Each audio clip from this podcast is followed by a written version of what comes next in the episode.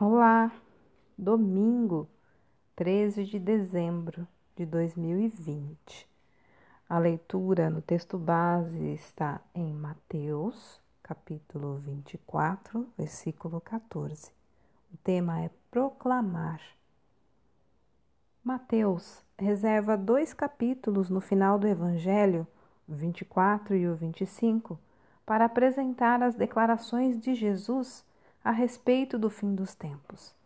Além de parábolas, exortações à vigilância e indicações de alguns sinais, este chamado sermão escatológico está repleto de recomendações do Senhor aos seus seguidores. Tudo isso foi gerado por duas perguntas feitas pelos discípulos. Dize-nos quando acontecerão essas coisas? E qual será o sinal da tua vinda e do fim dos tempos? Como Jesus está respondendo simultaneamente às duas questões sobre sua vinda e sobre a destruição de Jerusalém, onde não ficaria pedra sobre pedra, às vezes ficamos confusos sobre o que cada um dos diferentes sinais se refere.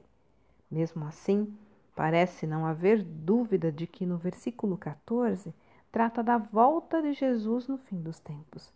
Aparentemente, Jesus está garantindo aqui que seu evangelho seria pregado em todas as nações antes do fim de tudo. Isso não significa que necessariamente todas as pessoas serão evangelizadas, e muito menos que todas aceitarão essa mensagem, mas que ela estará disponível e acessível em todas as nações.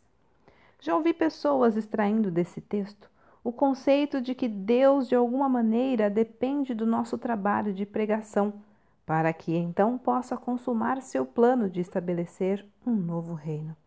Entretanto, em Apocalipse 14, versículo 6, lemos que no fim dos tempos, um anjo com um evangelho eterno na mão sairá para anunciá-lo aos que habitam na terra, a toda nação, tribo, língua e povo. Ou seja, Deus não depende de nós para completar a proclamação como se nós pudéssemos retardar a volta de Jesus. Então, se Deus não depende de nós, e Ele de fato não depende, é um privilégio imensurável poder participar da pregação da Sua palavra para todas as nações. Aceitar-nos como seus cooperadores para falar do seu reino é também uma manifestação da graça e da misericórdia de Deus sobre nós. Olha, com quem você usará hoje o privilégio de proclamar o que Jesus fez? Leitura do presente diário da Rádio Transmundial, edição número 23.